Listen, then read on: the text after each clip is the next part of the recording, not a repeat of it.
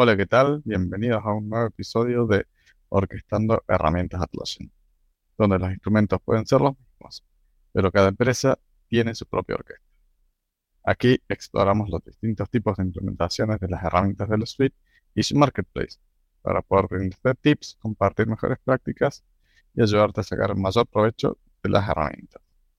Mi nombre es Hernán David y me acompaña en este podcast Federico Kiwan.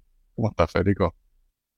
Hola Hernán, ¿cómo estás? ¿Cómo andan queridos oyentes? Bienvenido nuevamente a un nuevo podcast. Y bueno Hernán, hoy tenemos un tema muy importante, pero que prácticamente nunca es eh, percibido o al menos implementado en la gran mayoría de los clientes que, hemos, eh, hemos tenido a través del tiempo. ¿De, de qué se va a tratar el tema de hoy? Bien, y hoy vamos a estar hablando de la importancia y lo poco importante que parece, eh, lo que son los estándares de los nombres, ¿no? El estandarizar la instancia como tal. Este, vamos a estar tocando como temas importantes el por qué estandarizar, justamente, qué consideraciones uno debe tener al momento de definir eh, el estándar de nombres y cuáles son algunos errores más comunes eh, cuando uno realiza esta práctica, ¿no? sin más que decir, que comience la música.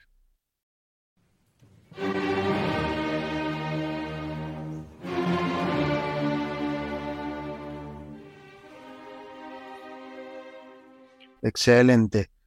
Como veníamos diciendo, este es un tema que en muchos de los clientes que nosotros tenemos, al menos aquellos donde no hemos empezado nosotros a crear la instancia, sino que ya estaba creada y, nosotros como Elite empezamos a, ayudarlos a poder mejorar sus procesos y, y su instancia, muchas veces nos damos con que no está esto del estándar de nombres.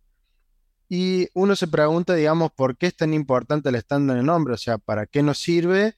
Y como dice Hernán, ¿por qué estandarizar? Y una de las primeras cuestiones que nos surge es, por ejemplo, que en infraestructura, si vamos al caso, todo está estandarizado en algún punto. Todo tiene un, digamos, es muy simple para, para uno darse cuenta, por ejemplo, solamente viendo el nombre que tiene el servidor, eh, qué representa, si está en un ambiente productivo ese servidor o no, si el servidor corre un Windows, corre un Linux, si es un servidor que está dentro de una redundancia o es el único servidor que hay. Toda esa información simplemente en un título, que uno se pregunta, bueno, pero ¿cómo llegamos a eso? Y claro, porque ese título genera un estándar, que es lo que después se va pasando al resto de la organización y es de esa manera como uno lo entiende digamos. Eh, por ejemplo, yo entiendo que, Carnan es uno de los grandes visionarios en el tema de la estandarización, así que que nos cuente un poco de lo que fue su experiencia cuando eh, trabajamos en esta enorme multinacional, que fue maravilloso la estandarización para poder resolver eh, incontables problemas. Bien, bueno, sí. creo que te pasaste de rosca con, con, la, con el título que me pusiste, ¿no? Pero bueno, que le da importancia al, estándar, sí, ¿eh? de seguro. De hecho, hasta tengo estandarizados los passwords, ¿no? Cada uno con su criterio, pero básicamente empieza con y se la creyó, básicamente. Este chiste aparte, ¿eh? chiste al lado, eh, el tema de, de ordenar las cosas es muy importante y uno casi siempre se encuentra en las instancias el Workflow 1, Workflow 111, eh, Workflow 1. y demás. Y, y, se termina haciendo un desorden porque después no, puedo saber. Eh, en algunos casos ni siquiera el nombre es descriptivo de, descriptivo de lo que estoy administrando. Entonces se hace complejo. La intención es hacerlo más simple. Saber que si yo toco esto con el nombre, ya saber si estoy tocando un workflow, una pantalla, eh, la configuración de un campo, más allá de que no podría ver en qué parte estoy ubicado en, el navegador, ¿no? Pero la intención es que sea visual, que sea muy rápido, no tengan que andar fijándome en estas cosas. Me ayuda el orden y justamente me da mucha información de decirme qué es lo que estoy configurando este, al punto que en esta instancia se notaba demasiado porque era sumamente importante, ¿eh? al ser terriblemente masivo, eh, yo tenía que estar seguro que el cambio que fuese efectuar no fuese impactar a los demás, o estar impactando específicamente al grupo que debía impactar como tal. Eh, y en repetidas ocasiones, al punto que los muchachos tenían miedo de hacerme las preguntas, porque después pagaban la comida. Este, ¿eh? Eh, tan solo con estar bajando, hacer un scroll en la pantalla y estar buscando lo que me quería mostrar, saltaba en el estándar de las configuraciones el nombre que algo había mal. Y, era inmediato, solo por estar leyendo e identificar. A ese nivel se puede sacar provecho la configuración para identificar problemas y evitar inconvenientes mayores a futuro, ¿no? Este, entonces básicamente va por ahí el por qué lo hacemos, porque eh, básicamente hay que ordenar la casa, en todos lados. Y como bien decía Federico, la gente de infraestructura lo aplica y lo aplica hace muchísimo tiempo. ¿eh? Sin embargo, la misma gente de infraestructura en algunos casos es la que administra la herramienta de Jira y eso no se ve reflejado. ¿eh? Claramente hay que traerse esa buena práctica de ahí y, distribuirla en Jira, en Conference y demás, ¿no? No nos quedemos solamente con, uno. Claramente, y además también agregando ya todo lo, que has dicho, que muchas veces también sirve para identificar si el, el, cambio que nosotros hacemos, por ejemplo, estamos en un workflow y nos piden eh, generar una postfunción para enviar un mail, vamos a suponer un grupo de personas, eh, o generar, por ejemplo, eh, agregar alguna pantalla en una transición de un workflow y uno dice, bueno, es una tarea simple, pero resulta que con solo ver el título a lo mejor ya entendés que eso está usado por, por ejemplo, todos los proyectos.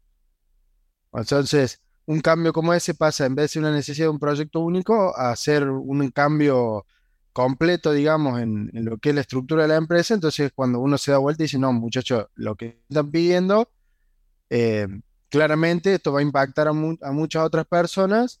Hay que entender mejor ese requerimiento, qué es lo que necesitan, que hoy no está, y ver si a alguien más le sirve de todo el, universo para poder, digamos, tratar de llegar a un acuerdo y que la herramienta sea lo más usable posible, claramente, ¿no? Pero el estándar muchas veces sirve para eso, para poder en algún punto ayudarse a entender hasta dónde uno puede llegar y eh, como ya hablábamos en, lo que fue la, política de administración, si individualizamos cada proyecto con su workflow y su pantalla, cada vez se vuelve más complicado poder administrarlo. Entonces, como nosotros siempre decimos, la redundancia es lo más importante, o la reutilización, mejor dicho, eh, es importante que podamos em, eso, ese tipo de cambios pensarlo bien, o sea, hasta dónde se quiere llegar con ese cambio y si realmente es lo que se necesita eh, bajo el estándar actual, eh, porque a lo mejor sí se agrega, como todo, ¿no? Porque los estándares más allá de, generar una base no son simples de, editar, pero tampoco son es eso y no otra cosa, ¿no? Pero igual, de hecho, estaba pensando ahí con el que mencionabas, eh, y lo vas conectando justamente las políticas, porque una cosa va impactando en la otra, ¿no? Yo tranquilamente podría decir, si mi estándar nombre me está indicando que, el impacto es a nivel categoría, puede disparar automáticamente, bueno, no tan automáticamente, pero tengo que disparar el proceso de cambio en, en, mi etiquetera, digamos. No puede ser un cambio sin aprobación y sin todo un proceso de pruebas por detrás. Simplemente porque me lo dice ahí, entonces, este envío de mail automáticamente puede disparar procesos por detrás y ordenas todos los procesos por detrás, no solamente como es la instancia, ¿no? Este, justo. De hecho, se me ocurrió y no lo tenemos implementado. Voy a tomar nota para, para llevar. No, bueno, es que viene toda infraestructura. A ver, cuando nosotros en infraestructura hay que hacer un cambio en un servidor, si el servidor es productivo, eh, pasa por toda una serie de aprobación, tiene que haber un ticket, autorización, se verifica qué servicio va a estar impactado, si no va a haber eh, por cierto tiempo el servicio no va a estar habilitado, entonces hay que avisar a los clientes que el servicio durante ese periodo no va a estar disponible, porque dispara un proceso complejo por detrás, porque realmente puede impactar a una gran cantidad de usuarios que están usando la herramienta de una forma y ese cambio realmente les cambia la forma de, de, de cómo estaban usando la herramienta hasta el punto de a lo mejor de dejarlo directamente inhabilitados de poder usar la herramienta. Entonces, es importante que a través de esta estandarización, como dice Hernán, siguiendo estas políticas que ya venimos arrastrando de Haití, que las conocemos, también implementarlas en Jira, sobre todo en, em, bueno, en, el momento que se pueda. Y ahí viene la, pregunta eh, tan interesante, es en qué momento debemos crear una estandarización o al menos intentar implementar. Bien, este, mi recomendación en este caso es siempre al el siguiente paso, después de dar clic a, hacer una prueba, iniciar la prueba de Jira Cloud, en ese momento es el mejor momento, ¿no? Totalmente. Este, porque mientras más ordenado seas desde un comienzo, menos retrabajo y más viable va a poder ser eh, alinear todas las políticas, el estándar de nombre y demás, todo como un solo bloque. Claramente, en la vorágine del día a día es bastante difícil priorizar. Tal vez yo priorice las políticas y no el estándar. Y es acá donde caemos en esto que rara vez cae como haciendo, ah, era importante poner un estándar nombres contados, ¿no? Y particularmente dentro de las cosas que debemos considerar al momento de definir el estándar, ¿no? Para ir moviéndonos un poco más en el tema. Eh, ya lo mencionamos, específicamente como uno de los temas, pero eh, habrán notado que lo repetimos, el decir cuál es el impacto que vamos a tener. Sumamente importante. En el caso de los servidores, ya lo comentó Fede. En el caso de Jira, y voy a tener qué, es lo que yo puedo estar impactando. La cantidad de proyectos, si estoy impactando una categoría, eh, es una pantalla que se usa una única vez o en múltiples lugares. Eh, el contexto del campo aplica a múltiples proyectos o no, a un issue type o no. Toda esta información la debo tener en cuenta y debe decírmelo de una forma u otra mi estándar de nombre. Eh, otro ítem a considerar es la flexibilidad que tenga la estándar, ¿no? Si, eh, si es extremadamente estructurado en, eh, a cierto punto, tal vez yo no lo pueda traspolar a otros lugares. Y particularmente en Jira, eh, hay un montón de aplicaciones, o, bien lo tengo que llevar de Jira Confluence, de Confluence a, a Bamboo y demás, y no puedo tener un estándar distinto para cada cosa, porque si no, quien esté administrando va a tener una ensalada en la cabeza, ¿no? Absolutamente. Y también yendo justo a ese tema en particular, esto de que, bueno, como si ya, el, por ejemplo, Haití ya tiene toda esta estructura o estándar armado, ver qué podemos absorber desde el lado de nosotros, de Gira, como administradores, para entender, por ejemplo, si nosotros formamos una categoría que también eh, representa en infraestructura una granja de servidores porque ofrecen un servicio que está bien identificado, bueno, de esa manera también identificar a esos proyectos con la categoría correspondiente para trasladar de alguna manera ese estándar que hoy se usa en, infraestructura, que esté también dentro de Jira, para que sea simple a todos poder identificar eh, si hay algún problema con algún proyecto, eh, saber cuáles son los que van a estar impactados. Y simplemente, como veníamos hablando del principio, con saber el nombre ya sabes el impacto que se está generando, ¿no? Eh, en un mundo ideal, ¿eh? porque no necesariamente siempre tenemos la posibilidad, porque los grupos son demasiado grandes y tal vez cada grupo, el área de, infraestructura usa un estándar, eh, la aplicación es otro, y en este caso, el equipo de Active Directory es otro. Los grupos deben ser considerados como parte del estándar nombre. Y casi tendría que con todo con los dedos de las manos y porque los aplicamos nosotros, deben ser la cantidad de, empresas que he visto eh, que les llevan atención a eso. Si no, tenés el grupo de developers, el equipo de Pepe, el del líder tanto, el del otro cosa, y no hay un estándar, no hay forma de saber quiénes están adentro de cada grupo, ni dónde debería estar ubicado ese grupo y dónde no. O sea, a nivel auditorio es un dolor de cabeza. Sí, Bueno, ni hablar si está bien. Cuando uno tiene, por ejemplo, Jira Data Center, que maneja un, Active Directory, en ese caso, por ejemplo, dependes de un equipo en el cual vos le tenés que hacer la consulta para que te digan, por ejemplo, qué usuarios tiene ese Active Directory. O que te den la, la herramienta para poder acceder y verlo vos. En cloud pasa algo similar. Desde la herramienta de administrador, tendrías que ver qué, cuáles son los, los usuarios que hay dentro del grupo eh, para poder, por ejemplo, en una auditoría identificar a dónde tienen acceso. O sea, tendrías que sacar a dónde, por ejemplo, todos los proyectos que tienen eh, ese grupo y fijarte si la gente que está adentro debería o no poder tener acceso a ese grupo, con lo cual se vuelve muy manual la tarea y eh, extremadamente costosa, que a lo mejor con la estandarización es mucho más simple de poder entender cuál- quiénes están en ese proyecto y si realmente son los que tienen que estar o no. Y ya yendo que estamos un poco como yendo al tema que nombraba Hernán al principio, el tercer tema que sería los errores comunes, uno de esto que estamos hablando, no el tema de los grupos, sería por ejemplo, eh, digamos, ¿cuál, cuál sería otro de los errores, Hernán, que vos normalmente has visto en las plataformas?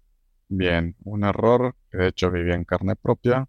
Fue parte de la evolución de, de pasar a las versiones 1.1 y, el, y todos los nombres raros. eh, y te diría que como que en general no se lo ve como tal, pero estoy totalmente en contra de lo que es tener el issue type como parte del stand. Bien. Es un clásico, de hecho, al momento de crear un nuevo proyecto en Jira, automáticamente te pone el, el issue type como parte del nombre y automáticamente te está Sí. Quitando la posibilidad de reutilizar ese mismo workflow, esa misma configuración en otro issue type, porque no forma parte del nombre. ¿eh? Si no, tengo que empezar a decir, bueno, ahora se llama workflow para bugs y stories. Y el día de mañana tengo que cambiar y decir workflow para bugs, stories y tasks. Con todos los pasos intermedios que implica renombrar un workflow en Jira, ¿no? De base ya, al momento de estar activo, ya es un dolor de cabeza hacerlo. Entonces, eh, atar las configuraciones a los issue types, eh, algo muy común y al mismo tiempo poco acertado a mi criterio. Nosotros somos más amigos de hacer configuraciones en base a números, letras, otro criterio que los a, una. ¿eh? En nuestro caso, mm, siempre lo manejamos uno a uno con los números, pantalla 1 con workflow número 1. Si bien me quita flexibilidad hasta cierto punto, me garantiza que si esté el 1 con el 1, todo funciona. Cosa que en otras configuraciones, si yo doy más flexibilidad porque Atlassian no permite, eh, corro el riesgo de, por hacer un cambio en un lado, que me pegue en otro. Sí, o por ejemplo, que es muy común que sucede esto, por- agrego un campo. En sí el impacto no existe porque agregar un campo no es que está quitando información eh, o vaya a cambiar algo, todo hablando de que no es requerido el campo, sino que es un, custom field, un campo personalizado. Pero ¿qué pasa? Aquellos proyectos que no lo usan el campo termina siendo ruido visual, porque tienen que estar bajando con el, con el mouse durante todo el ticket con un montón de cosas que no, le, no es parte, digamos, de lo que ellos necesitan e impacta de esa manera. Capaz que no de una manera, digamos, de velocidad o lo hace más lenta la aplicación, pero sí la usabilidad queda impactada porque hay un montón más de ítem a cargar que a ellos no, no saben. Nos pasa muy seguido, por ejemplo, cuando cargamos un formulario o queremos eh, eh, un formulario tipo público, no sé, el, alta de, de algo. Y vienen esas hojas llenas de un montón de preguntas que te hacen y cosas que vos no sabes qué poner, de, de números que no, no entiendes para qué son, que en realidad e- es, el mismo síntoma, digamos, es información que, que y que es muy, muy típico de, bueno, poner el nombre, tu apellido, la fecha de nacimiento y tu DNI, y ahí termina lo que vos tenés que llenar. Y, y el, y el formulario es enorme. Entonces eso genera eh, claramente esa confusión, ese ruido, que en lo que es operativamente hablando es agregar un ítem, no es eh, que sea algo que impacte en el sentido de que va a dejar de funcionar, todo lo contrario, pero sí hace ruido desde ese otro lado, ¿no? Por eso también a veces es complejo entender cuáles son las problemáticas de, de sacar esa compatibilidad entre los números de los workflows que tanto habla Hernán, digamos. Muy bien, y hablando de números, pasando un poco al, siguiente caso, al siguiente error común que se podría plantear, es esto de tener versionado de los workflows, o de versionado. Ah, ese es hermoso. ¿Mm? La versión 1, versión alfa. versión 1.1 final, versión 1.1.1 final, final, final. Tal cual. O la de prueba de por medio, prueba 1, prueba 7 y demás, que al final también en productivo y demás. No me, eh, en mi experiencia eso no suma valor. Si yo quiero llevar el versionado de los procesos, en todo caso parece este ¿Mm? Yo puedo agarrar y directamente documentar mis procesos, el proceso original, el nuevo, ¿eh? o cada uno de estos números, cuáles son los procesos que hay por detrás, y en Confluence llenar con información adicional. Al momento de configurar, difícilmente me sume mucho valor eh, saber si está en la versión 1 o en la 1.3. ¿Mm? Eh, claro, entonces, cual. No soy amigo. De hecho, que, lo debatíamos, digamos, en su momento es, por ejemplo, cuando vos estás eh, generando un cambio en el workflow, vos, por ejemplo, lo haces el workflow como está y pones versión 3, por dar un ejemplo, cuando lo que, lo que hiciste ya quedó, no, no es muy poco probable que vuelvas hacia atrás, porque de hecho, en el peor de los casos, lo que hace es sacar lo que agregaste del que ya estaba, lo volvés a guardar y ya está. Digamos, entonces queda eso, después eh, suciedad, vamos a decirlo de alguna manera, que queda en instancia, en el cual después se va acumulando, acumulando, acumulando, acumulando, y después tenés, no sé, 200 workflow inactivos que son la prueba de la prueba de la prueba de la prueba de la prueba tal cual. así es, sí. Y, asociado con esto del versionado y demás, como tip, está el plugin que se llama Smart Config Docs, que me permite a mí, con dos clics, ¿eh?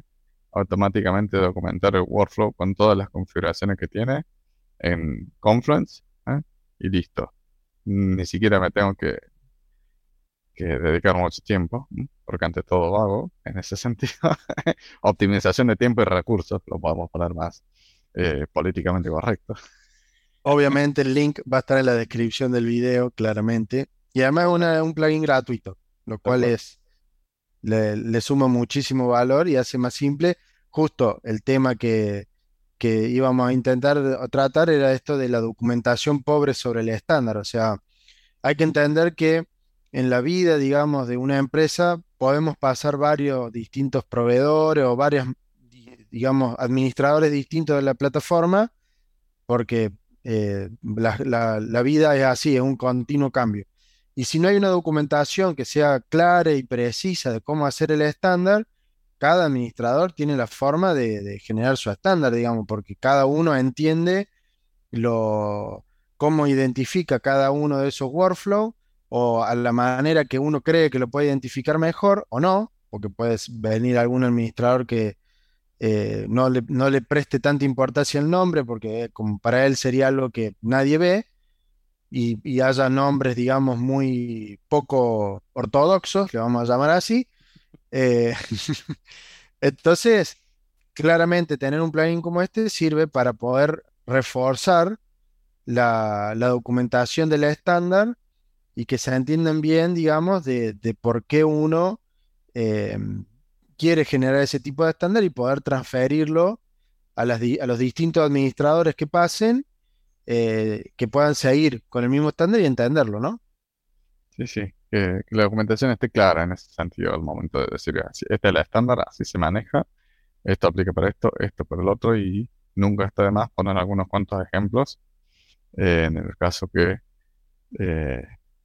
sea complejo como si la generación. Por ejemplo, en nuestro caso, eh, si todavía no lo hemos hecho para conocer el episodio, próximamente va a estar saliendo igual. Vamos a estar publicando en nuestro blog lo que es nuestro estándar de nombres.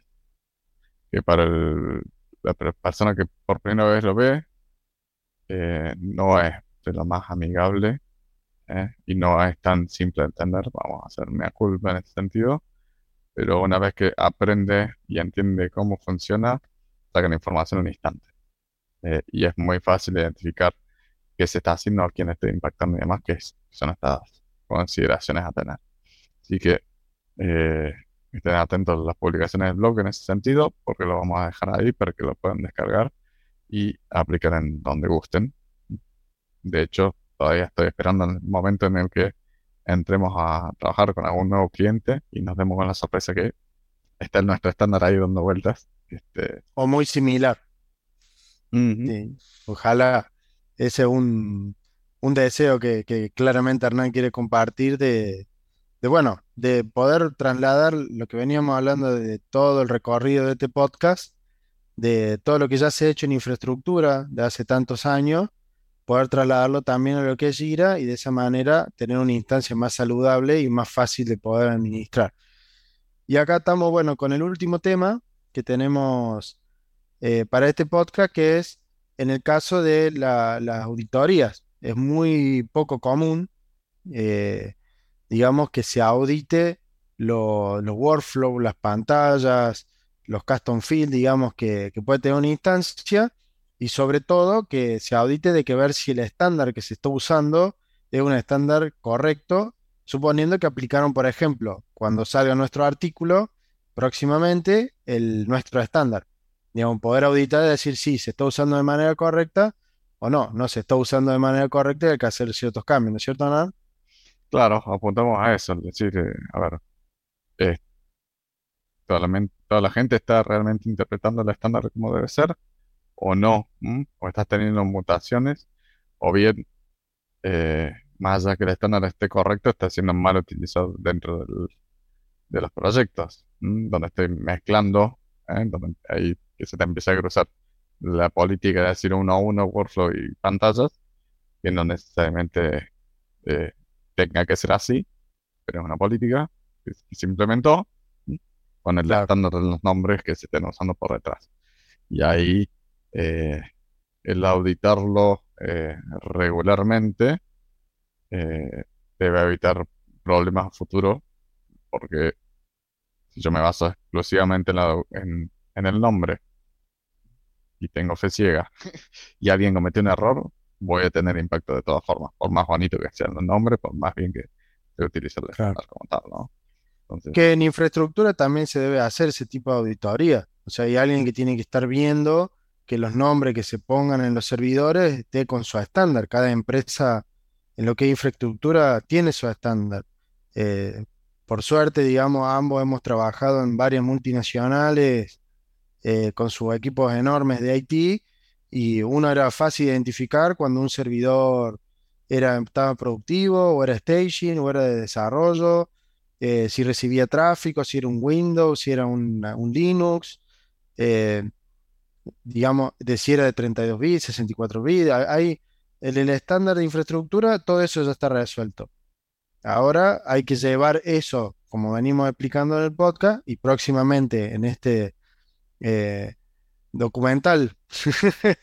Lo podemos decir, el, sí, el blog, digamos que un blog documental de, nuestro estándar para que no solo entiendan un poco más la idea, porque sé que visualmente a veces se entiende un poco más, sino también para tener al menos un punto de partida de algo que nosotros consideramos que, que los va a ayudar muchísimo eh, en lo que es esto de poder tener nombres estandarizados y una instancia mucho más simple de, ver, ¿no? No sé, Hernán, si te queda alguna otra consulta, yo por mi lado ya estoy. No, yo te diría que hemos cubierto todo. Este, hasta acá llega la música de hoy. Eh, bien, muy bien amigos, es todo por hoy. Si te gustó y te sirvió, no olvides comentar y compartir. Eso nos ayuda a mejorar nuestra visibilidad y nos permite llegar a otras personas a quienes podemos sumar valor. De una forma distinta eh, de implementar lo presentado, les gustaría participar. Bueno, saben que pueden ponerse en contacto con nosotros por cualquiera de los medios listados en el episodio. Es muy común que haya más de una forma de hacer las cosas con las herramientas Atlassian y nos encantaría descubrir otras formas de resolver las mismas. Por último, si necesitan ayuda para llevar su entorno al siguiente nivel, no deben en contactarnos. En el ITT trabajamos con las empresas de los tamaños y rubros más variados ayudando a implementar soluciones que optimicen el uso de las herramientas. Es todo por hoy. Nos vemos en la próxima. Hasta luego, muchas gracias.